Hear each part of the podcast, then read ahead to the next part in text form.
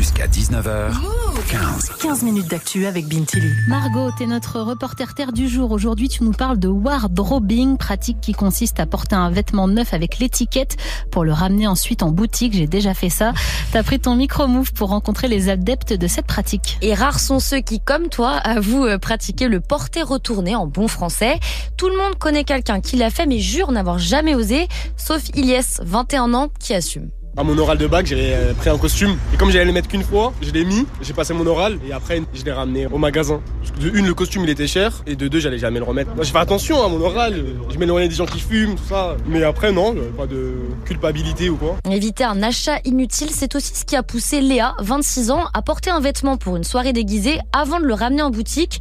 Mettre 30 euros dans une veste en jean de cow-boy, ça lui semblait beaucoup trop et elle voulait aussi éviter le gaspillage. Après la soirée, j'avais gardé soigneusement les étiquettes et je l'ai ramené au magasin. Je trouve que c'est bien pour au niveau écologie parce que du coup moi j'en aurais rien fait, il aurait été resté dans mon placard ou alors jeté alors que là je l'ai remis dans la boutique et donc du coup il peut être utile à quelqu'un d'autre qui en aura besoin à cet instant. Awa, 24 ans, elle ne le pratique pas même si toutes ses copines sont des habituées.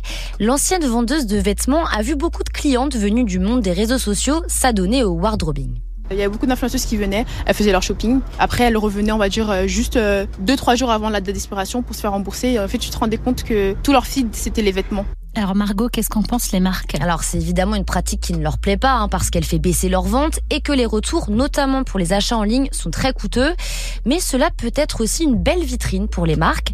En 2019, Diesel avait lancé une campagne de pub intitulée Enjoy Before Returning, profitez avant de le ramener. All products offer bare identification label and must be tried on without. Les conditions de retour de la marque, vous l'entendez, ont été adaptées en chanson pour accompagner ce spot dans lequel des jeunes portent leurs vêtements avec l'étiquette. Les marques voient donc les bons et les mauvais côtés du phénomène, comme l'explique Nathalie Fleck, professeure de marketing à Paris Dauphine. Il y a un côté positif, ça va donner de la visibilité, c'est une preuve d'attractivité de la marque. Si tout le monde se met à faire ça, c'est qu'on a envie d'être vu dans ses vêtements. Mais il y a aussi le fait de ne pas maîtriser leur image et qui va porter ces vêtements, qui va les mettre en avant. Donc, bon, le côté négatif, bien sûr, c'est que si tout le monde se met à faire ça, euh, plus personne n'achète euh, n'achète les vêtements. Margot, de plus en plus de consommateurs se mettent au porter-retourner. C'est difficile de le quantifier hein, puisque la pratique est illégale. Il n'y a pas de chiffre en France, mais aux États-Unis, ces retours frauduleux en boutique et en ligne coûteraient 25 euh, milliards de dollars par an à l'industrie du vêtement, selon la Fédération nationale du retail. Et pour Nathalie Fleck, qui est spécialisée sur les comportements des consommateurs, les réseaux sociaux contribuent à amplifier le phénomène, notamment pour les marques de luxe. Les réseaux sociaux sont en fait un lieu de théâtralisation. hein.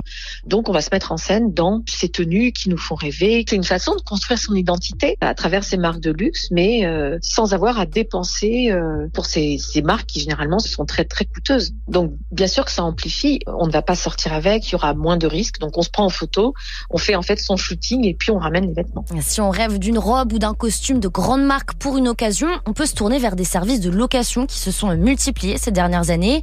Pour du de gamme plus abordable, il y a aussi les friperies spécialisées ou encore les ventes privées en ligne comme The Braderie, VP ou Bazar Chic. Et méfiez-vous parce que les grandes marques parfois ne reprennent pas, même avec l'étiquette. Je l'ai vécu. Merci beaucoup Margot pour ce reportage.